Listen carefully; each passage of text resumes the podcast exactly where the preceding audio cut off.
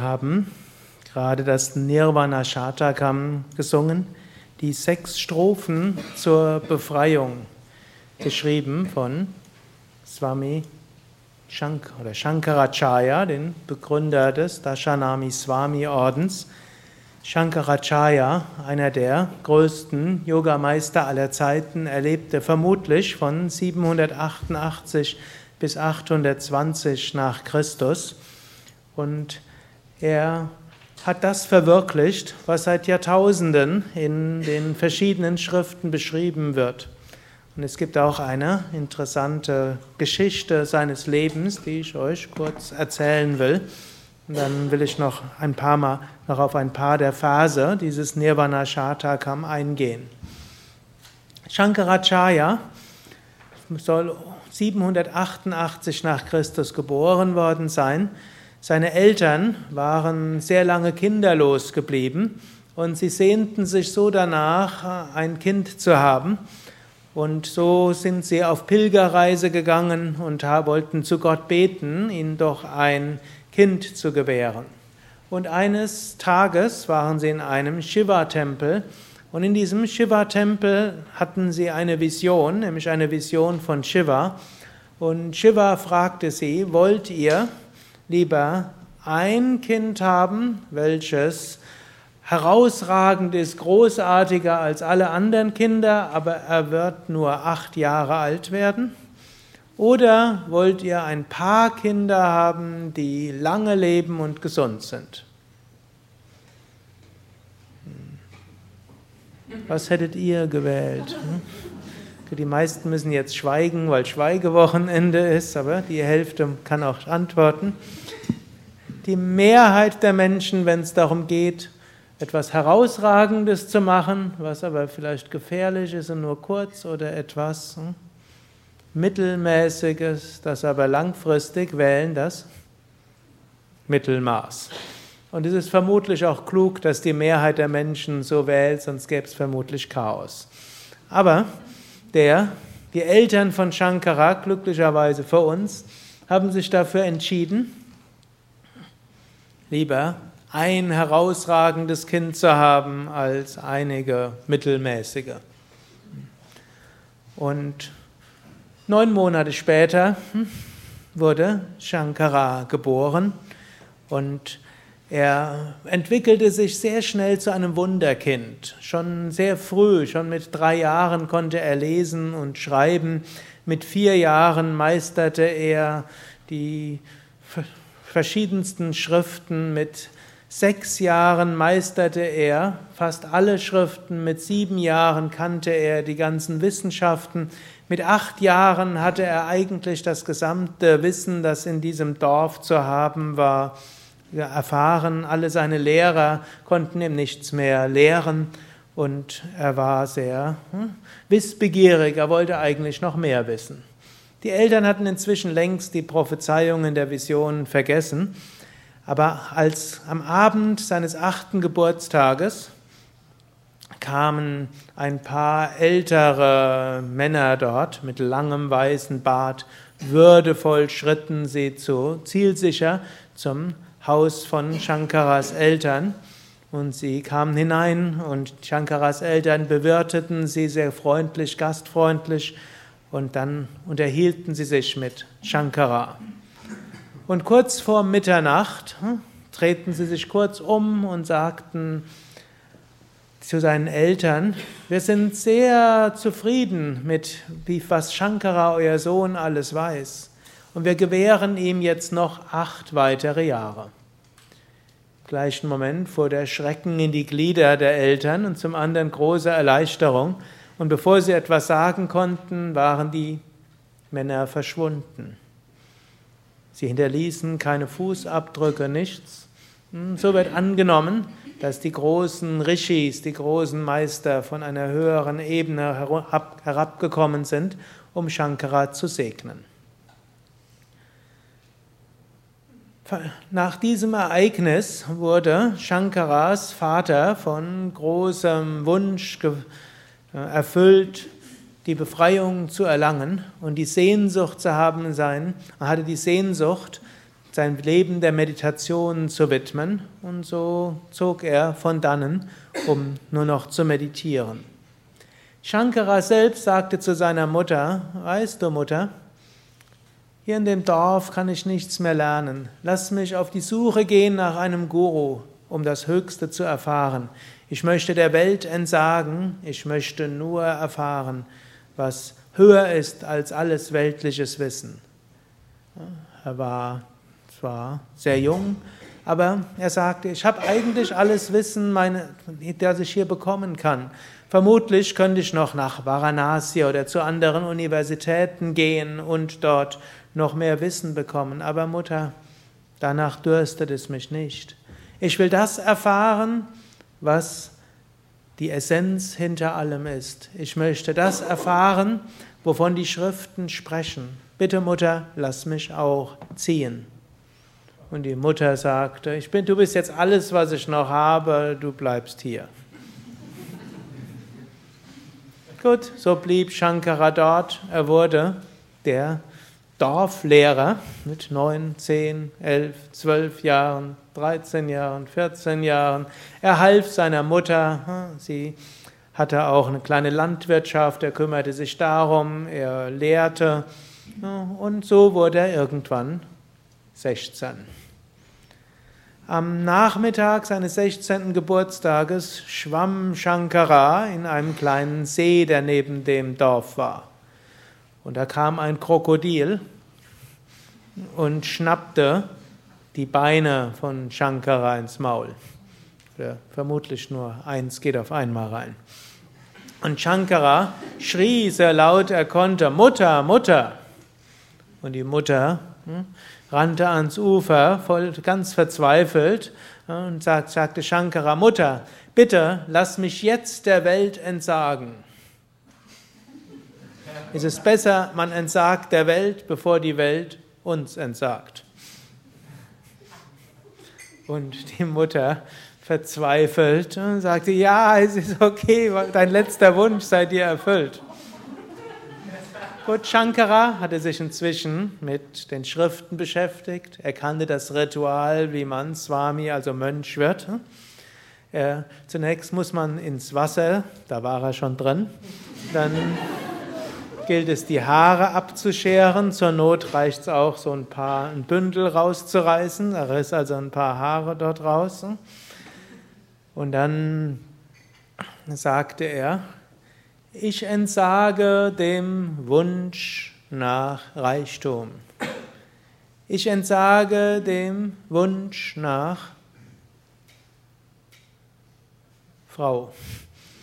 Ich entsage dem Wunsch nach Kindern und damit eingeschlossen den Wunsch nach Ruhm.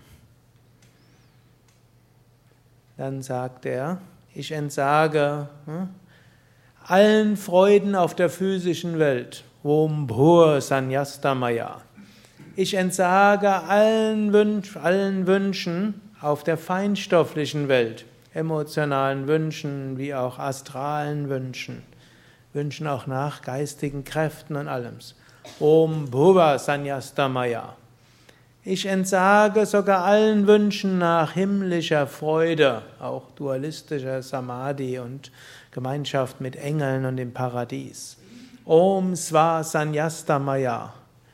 Ich entsage allen Wünschen der physischen, astralen und kausalen Welt. Om Bhur Bhuva Sva Sanyastamaya. Dann wiederholte er die Sanyas-Mantras. Zuerst die vier Mahavakyas. Tattvam Asi. Das bist du. Aham Brahmasmi, ich bin Brahman. Prajnanam Brahman, Bewusstsein ist Brahman. Ayam Atma Brahman, dieses Selbst ist Brahman.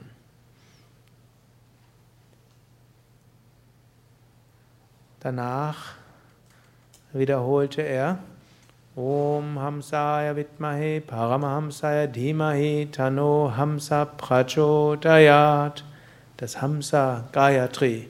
Ich verehre den höchsten Brahman. der überall ist, frei wie ein Vogel. Möge dieser höchste Brahman mich befreien.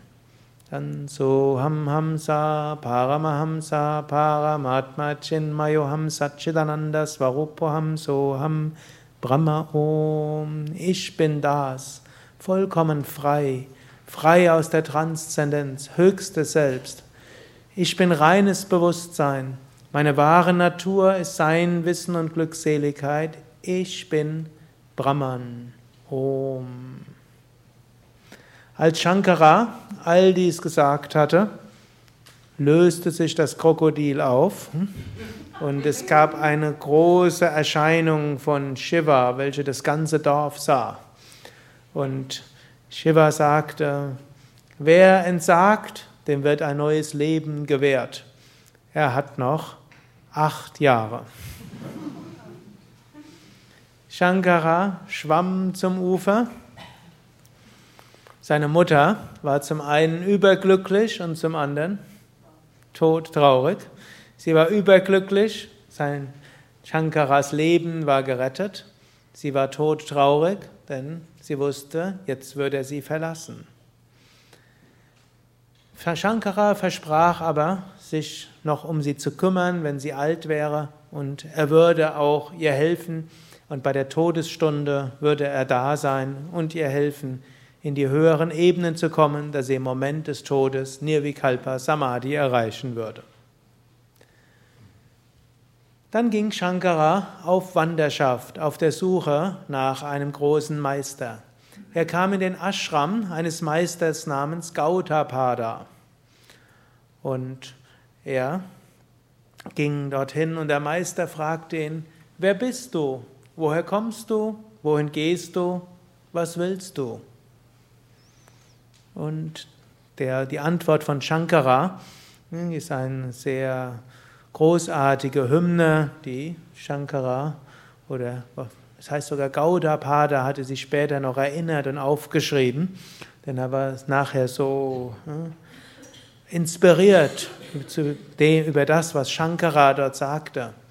Shankara sagte, O Meister, du stellst mir diese Fragen. Ich bin genau hierher gekommen, um diese Fragen zu klären. Wer bin ich? O Meister, meine Eltern haben diesem Körper den Namen Shankara gegeben. Aber ich weiß, ich bin nicht dieser Name. Ich weiß, ich bin nicht dieser Körper. Ich weiß, ich bin nicht diese Gedanken und diese Persönlichkeit. Seit Jahren, ich bin zwar noch jung, aber seit Jahren erforsche ich, wer bin ich wirklich? Ich weiß, ich kann nichts von dem sein, was man mir nennt. Ich kann nicht sein aus dieser Stadt, von diesem, aus dieser Familie, aus dieser Persönlichkeit, Charakter und so weiter. O Meister, ich bin hierher gekommen, um herauszufinden, wer bin ich. Ich weiß bisher, was ich nicht bin. Ich habe sogar Schriften gelesen. Ich könnte dir aus den Upanishaden antworten. Aber weiß ich's? O Meister, bitte, bitte, lehre mich. Wer bin ich? Du fragst mich, woher kommst, kommst du? Woher komme ich? O Meister, dieser Körper kommt aus dem Dorf unten in Kerala mit dem und dem Namen. Aber dieser Körper kommt daher. Aber woher komme ich? Woher kommt überhaupt dieses Ich? Die Schriften sprechen davon, es gibt nur ein unendliches Brahman, ein unendliches Sein. Woher kommt dieses Ich? O Meister, gibt es überhaupt dieses Ich? Und wohin gehe ich? O Meister, ich weiß noch nicht mal, wohin dieser physische Körper geht. Ich bin hierher gekommen auf der Suche nach der Wahrheit. Dieser physische Körper wird dahin gehen, wo du ihn schickst. Aber wohin gehe ich? Ich weiß noch nicht mal, wer ich bin, noch weniger, woher ich komme. O Meister, woher soll ich wissen, wohin ich gehe? Bitte, o Meister, sage mir, wohin gehe ich? Was will ich, hast du mich gefragt. O Meister, auch das weiß ich nicht. Was will ich? Ich weiß, ich will nicht gut essen. Gutes Essen hatte ich zur Genüge schon gehabt. Ich will nicht bequem leben. Ich, meine Eltern sind zwar nicht reich gewesen, aber ich hatte alles, was ich zum Leben brauchte. Ruhm will ich erst recht nicht. Ich wurde als Wunderknabe verehrt. Ruhm macht nicht glücklich. O Meister, ich weiß, was ich nicht will. Ich weiß, dass nichts Äußeres mich dauerhaft glücklich macht. Ich bin, ich bin hergekommen, um etwas Tieferes zu erfahren. Ich kann es nicht sagen, was es ist. Ich kann nicht sagen, was ich wirklich will. Aber ich weiß, mein Herz sehnt sich nach Erfüllung. Bitte, o oh Meister, hilf mir. Als Gaudapada das hörte, der ein ganz großer Meister war, war sein Herz äh, erschüttert von dieser tiefen Sehnsucht. Einen solchen Aspiranten hatte er noch nicht gehabt. Dann sagt er zu Shankara, weißt du Shankara, ich bin schon alt. Du brennst vor Mumukshutva, vor Wunsch nach Befreiung. Dein Herz ist versenkt von Vairagya, Losgelöstheit. Dein Geist ist geschärft durch Viveka. Du hast das Licht von Chatsampat, die innere Gelassenheit gegenüber allem, was äußerlich da ist. Du brauchst einen Meister, der dich mit seinem ganzen Engagement führen kann. Gehe zu Govindacharya. Diesen Schüler habe ich selbst ausgebildet. Er hat Nirvikalpa Samadhi erreicht. Gehe zu ihm, er wird dich lehren. So ging Shankara zu Govindacharya und Govindacharya lehrte Shankara. Er lehrte ihm die Bedeutung der Schriften. Er lehrte ihn, sein Intellekt zu nutzen und er lehrte ihn tiefe Meditation. Das sind die drei Quellen des Wissens im Jnana Yoga.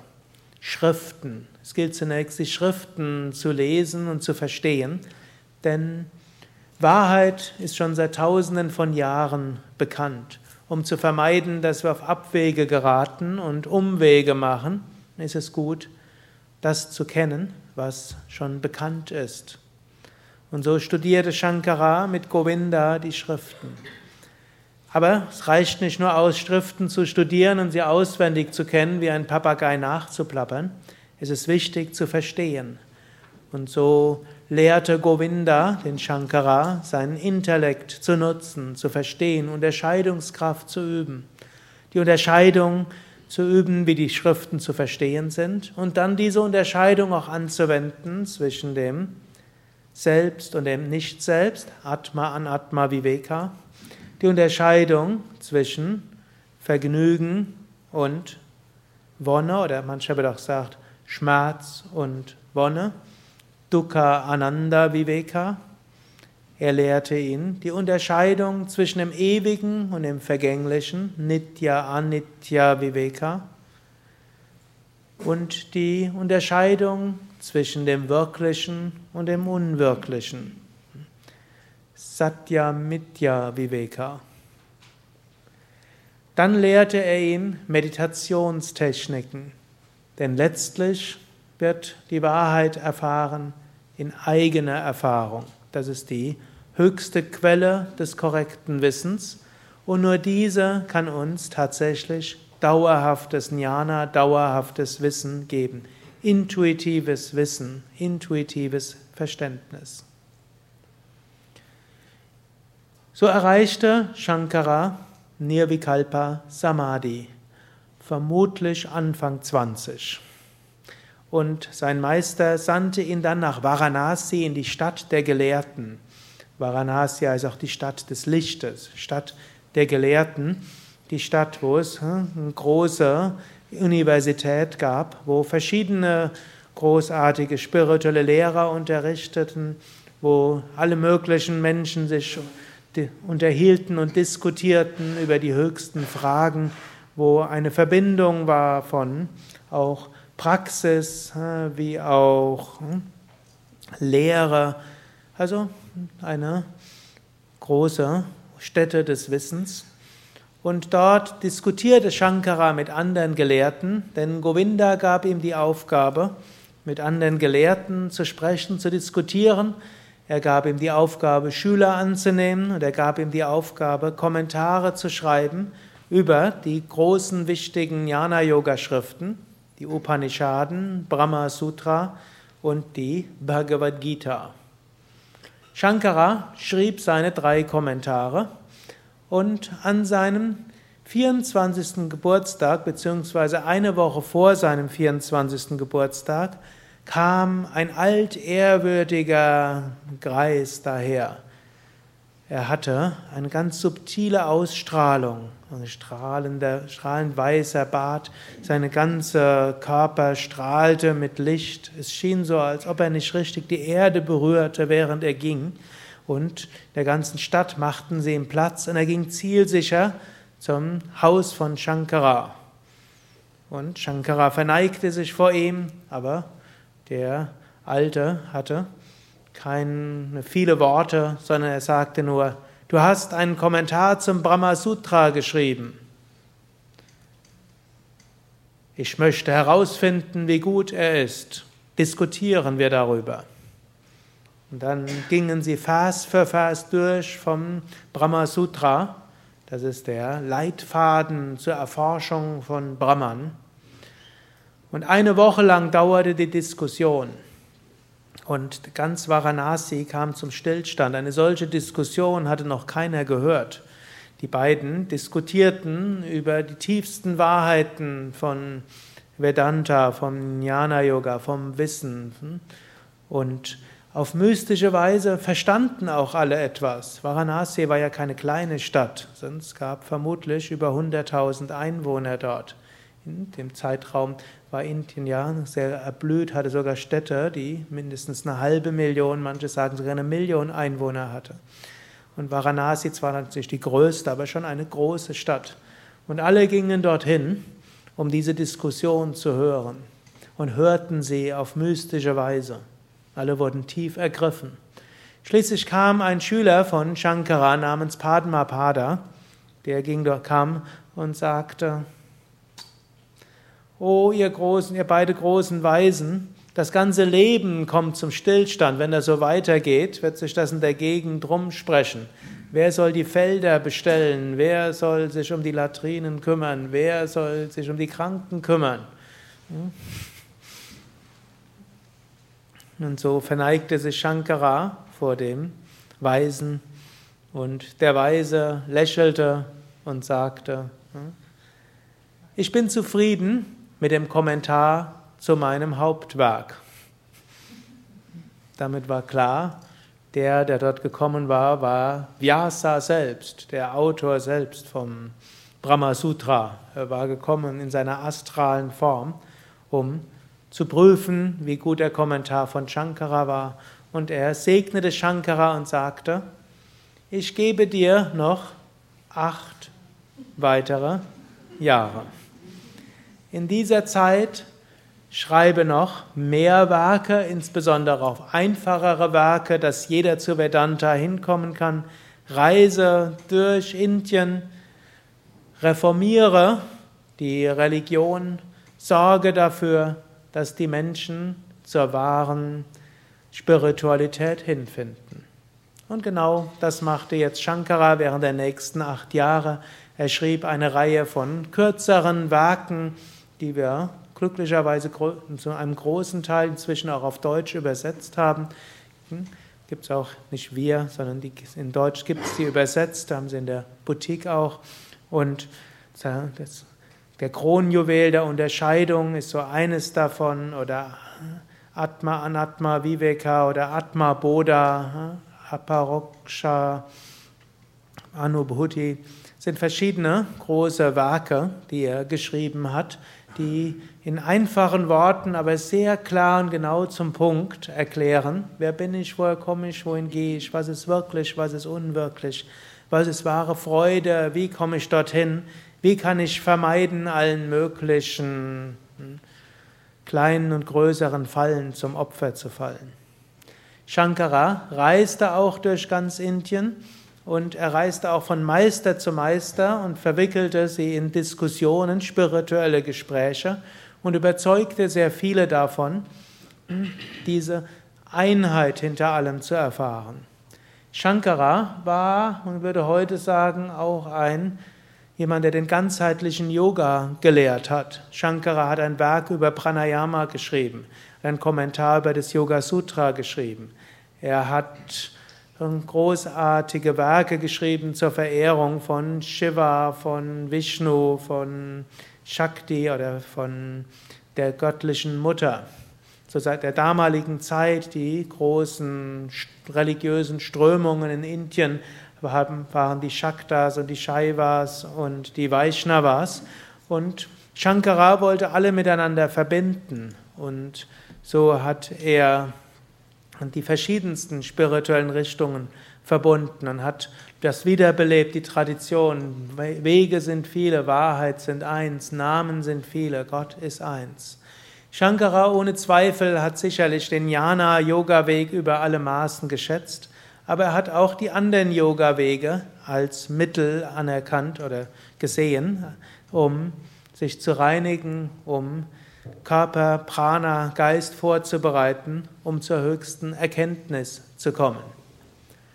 Er reformierte auch vieles in Indien. Er war noch einer, der nochmals Tieropfer stark äh, bekämpfte. Klingt jetzt komisch, denn Shankar hat nie ein Schwert in die Hand genommen, aber jedenfalls äh, er schaffte die Tieropfer weitestgehend ab. Buddha hatte da schon viel bewirkt, seine Nachfolger noch mehr.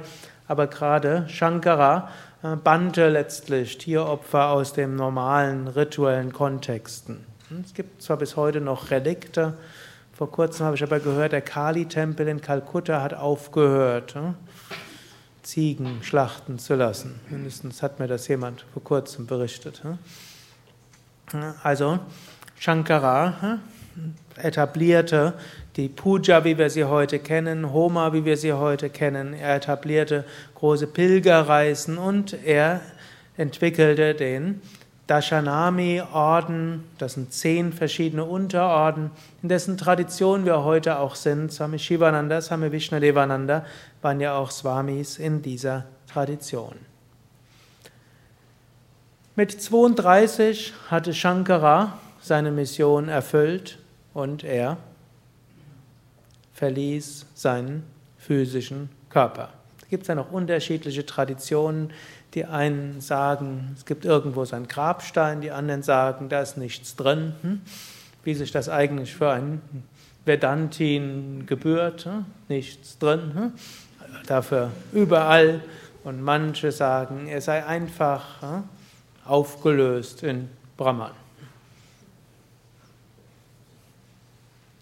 Gut, Shankara war also eine historische Person und ich will noch auf zwei Aspekte seiner Lehren eingehen. Das eine sind die vier Mahavakyas, die ich eben genannt hatte, und dann noch ein paar Gedanken zu diesem Werk Nirvana Shatakam. Vier Mahavakyas, die finden wir in den Upanishaden, in den Veden. Maha heißt großartig, Vakya sind Aussprüche. Sie gehen alle darauf hinaus, wer bin ich? Und der erste Ausdruck, man könnte sagen, ist Prajnanam Brahman. Bewusstsein ist Brahman. Oder zunächst bevor, wer bin ich, könnte man sagen, was ist Gott eigentlich? Wer ist Gott? Was ist Gott? Und manche Menschen sagen, Gott ist Vater. Manche sagen, Gott ist Mutter. Manche sagen, Gott ist im Himmel. Manche sagen, Gott ist im Herzen. Manche sagen, Gott hat lange braune Haare. Manche sagen, Gott hat einen langen Rüssel. Manche sagen, Gott hat, hm, Gott ist Göttin.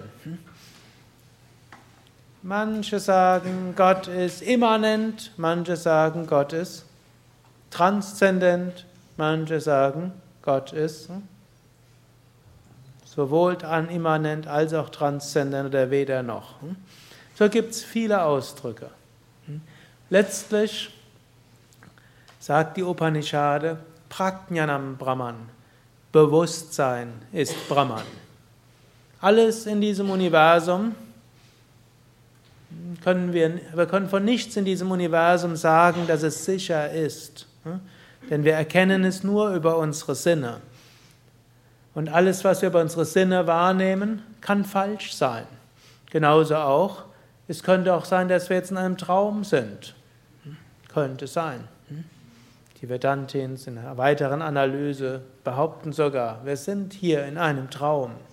Und angenommen, wir wären in einem Traum, dann wäre die ganze Welt, wie wir sie wahrnehmen, nicht so, wie wir sie wahrnehmen. Nur eines wissen wir im Traum, im Traum wissen wir, es gibt Bewusstsein.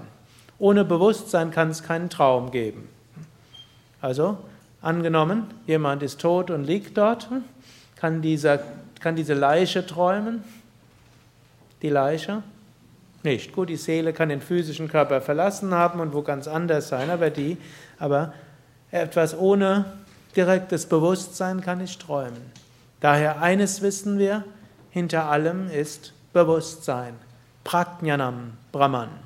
Letztlich Gott, Göttin, besser, am besten wird man übersetzen, das Göttliche ist Bewusstsein. Prajnanam, Brahman. Jetzt aber, wie ist das Verhältnis zwischen Gott und Mensch? Das mag für manche hm, etwas hm, gotteslästerlich klingen, was wir dann dort sagen. Ich versuche deshalb auch immer, das etwas, hm, wenig, etwas harmloser zu übersetzen. Tattvam Asi heißt, das bist du. Wer bin ich? Tattvam Asi, das bist du. Was ist jetzt dieses Das? Das Das ist nicht der Körper. Das Das, denn ich kann den Körper beobachten. Ich kann den Körper spüren. Ich kann mich in der Meditation vom Körper lösen. Ich kann in der Meditation eine Erfahrung machen von großer Ausdehnung. Ich kann in der Meditation vielleicht sogar Herz zum Stillstand bringen. Ich kann vielleicht sogar in der Meditation sogar Hirnwellen erzeugen, die nahelegen würden, da ist niemand mehr wach. Dennoch ich kann diese Erfahrung machen. Ich bin Bewusstsein. Ich bin nicht dieser Körper. Ich bin auch nicht die Persönlichkeit. Persönlichkeit ändert sich. Ich kann an meiner Persönlichkeit arbeiten. Eine traumatische Erfahrung, prompt ändert sich die Persönlichkeit. Durch positive Erfahrungen, negative Erfahrungen. Ich bin nicht, auch wenn die Persönlichkeit relativ gesehen stabiler sogar bleibt als der Körper, auch sie ist im Fluss. Ich bin nicht die Emotionen, ich bin nicht die Gedanken. Mindestens könnte man sagen, ich bin nicht begrenzt darauf. Tattvamasi, das bist du, sagt die Upanishade. Das, was heißt jetzt dieses Das? Es antwortet dann mit Aham Brahmasmi, ich bin dieses Brahman. Ich bin dieses Absolute. Und was ist dieses Absolute? Prajnanam. Prajnanam Brahman ich bin Bewusstsein, ich bin Brahman, ich bin das Absolute. Und da nicht nur ich das Absolute bin, sondern das Absolute über alles, bin ich in Wahrheit die Essenz von jedem. Wir sind nicht so voneinander getrennt, wir sind alle eins. Natürlich darf man das auch nicht falsch verstehen. In dieser physischen Welt kann man jetzt nicht sagen, dass wir auf der physischen Ebene vollständig eins sind, aber wir sind auch auf der physischen Ebene verbunden, denn letztlich hinter der physischen Ebene ist Brahman und Brahman ist überall. Das ist wie wenn zwei Blätter sich miteinander unterhalten und sagen, oh, wo kommst du denn her? Hm? Nehmen wir an, beide Blätter sind am Baum und gerade so ein Wind und die wedeln so ein bisschen hin und her und zwei Äste kommen sich etwas näher und der eine, das eine Blatt sagt, ja, wer ist deine Mutter? Wo kommst du her? Und der andere sagt, ja, wo kommst du her? Ich habe dich noch nie gesehen. Was ist los? Hm? Beide sind Teil des gleichen Baumes, auch wenn sie es nicht wissen. So sind wir alle Teil von Brahman, auch wenn wir es nicht wissen. Und Vedanta sagt auch, in dieser Welt gibt es letztlich hinter dieser ganzen Welt auch einen Schöpfergott, der wird Ishvara bezeichnet. Individuum ist jetzt nicht eins mit Ishvara, Gott bleibt Gott, Individuum bleibt dort Individuum, aber die Essenz von Ishvara ist Brahman. Die Essenz des Individuums ist Brahman. Die Essenz der ganzen Welt ist Brahman. Denn Brahman ist Bewusstsein. Aham Brahmasmi, ich bin Brahman. Und der vierte dieser Mahavakyas, Ayam Atma Brahman, sagt eigentlich das Gleiche nochmal. Dieses Selbst ist Brahman. Zweimal praktisch das Gleiche. Aham Brahmasmi und Ayam Atma Brahman. Ich bin Brahman und dieses Selbst ist Brahman. Das gilt es zu verwirklichen. Jetzt, was ist dieses Selbst außer Bewusstsein, Prajnanam? In diesem Nirvana Shatakam sagt Shankara, Satchitananda Rupa Shivoham Shivoham. Meine wahre Natur ist Sat Ananda, reines Sein, reine Bewusstheit und reine Wonne. Also ursprünglich war es einfacher nur zu sagen Prajnanam. Aber Prajnanam ist nicht einfach nur Bewusstheit, Prajnanam ist daher Sat, Sein, unendliches Sein. Ich bin nicht hier bewusst irgendwo hier, sondern ich bin unendliches Sein überall. Eine unendliche Bewusstheit, ein unendliches Sein. Sat. Bewusstes Sein, Chit. Hier ist Chit ähnlich wie Prajnanam. Und es ist auch nicht irgendwo eine Bewusstheit, die irgendwo da ist, sondern es ist Ananda, große Wonne. Satchit Ananda Swarupaham, meine wahre Natur ist Sein, Wissen und Glückseligkeit. Wenn ich in meinem wahren Selbst bin, dann ist Satchit Ananda erfahrbar. Wenn ich nicht in meinem Selbst bin, dann mangelt es mir an Satchit Ananda. Und es ist wirklich dann auch ein Mangel. Menschen alle Menschen haben irgendwie das Gefühl, es fehlt ihnen etwas, egal wie viel sie haben. Die Milliardäre sind nicht die glücklichsten aller Leute. Und die Stars, die alle Aufmerksamkeit bekommen, sind auch nicht die glücklichsten aller Leute. Und wer die tollsten Sachen essen kann, muss deshalb nicht glücklich sein. Das ist natürlich die Frage, was ist überhaupt toll? Hm? Toll ist letztlich verrückt. Hm? Toll, Wut heißt noch dazu. Viele Menschen rennen verrückt nach irgendwelchen Dingen hm, und werden dann wütend, wenn sie es nicht bekommen. Und kein Mensch ist zufrieden mit dem, was er hat. Warum? Bewusst oder unbewusst streben wir alle nach Satchit Ananda, weil dies unsere wahre Natur ist. Wir sind nicht Manas, Buddhi, Ahamkara, Chitta, Teile unseres Geistes. Ich will jetzt nicht durch alles durchgehen. Wir sind nicht Prana, die Energien, wir sind nicht die, den Körper, Saptadhatu, wir sind nicht die fünf Hüllen, wir sind nicht mögen, nicht nicht mögen, wir sind nicht die Gier, wir sind nicht die Verblendung, wir sind nicht die Persönlichkeit. Übrigens mit dem Satchitananda Rupa Shivoham Shivoham, dort hm, äh, spielt auch Shankara so ein bisschen. Krishna, wenn er dort in der Bhagavad Gita von Svarupa spricht, Dort meint er eigentlich die Persönlichkeit. Und Krishna sagt da so ein bisschen, man soll seiner Persönlichkeit, seinen Talenten und Fähigkeiten gemäß leben. Und vermutlich hat Shankara die gleiche Erfahrung gemacht wie die meisten spirituellen Lehrer. Irgendwann wollen die Schüler nur noch ihr Ding machen. Und auf sein Herz hören kann heißen, wir wollen zu Brahman kommen. Auf sein Herz hören kann heißen, hm, in der relativen Welt zu bleiben. Und daher, die wahre Natur ist jetzt nicht Persönlichkeiten, Talente und Fähigkeiten. Die wahre Natur, Satchitananda Rupa, Shivoham, Shivoham. Die wahre Natur ist Sein, Wissen, Glückseligkeit. Shankara beschreibt im vierten Vers, Ich bin nicht Punya, nicht Papa und kein Verdienst, keine Sünde. Ich bin nicht Mantra, nicht Pilgerreise, nicht Schriften, noch Opferrituale. Auch hier will er uns warnen, wir können uns auch verhaften an die Praktiken. Manche Menschen identifizieren sich, ich kann so tollen Kopfstand. Andere sagen, ich bin der Einzige, der Sanskrit korrekt aussprechen kann.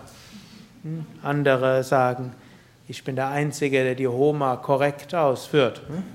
Der Nächste hm, sagt, ich, jedes Jahr fahre ich nach Indien zu den großen Swamis dort. Wir können uns mit allem Möglichen identifizieren. Shankara sagt, identifiziere dich mit nichts.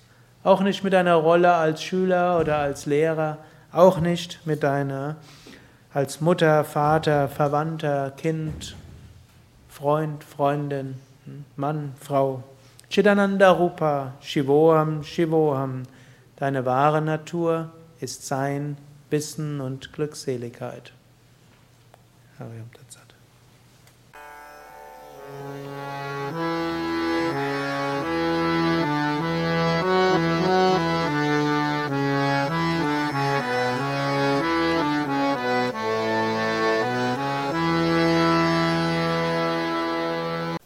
Dies war also die aktuelle Ausgabe des Yoga Vidya Satsang Podcasts, präsentiert von www.yoga-vidya.de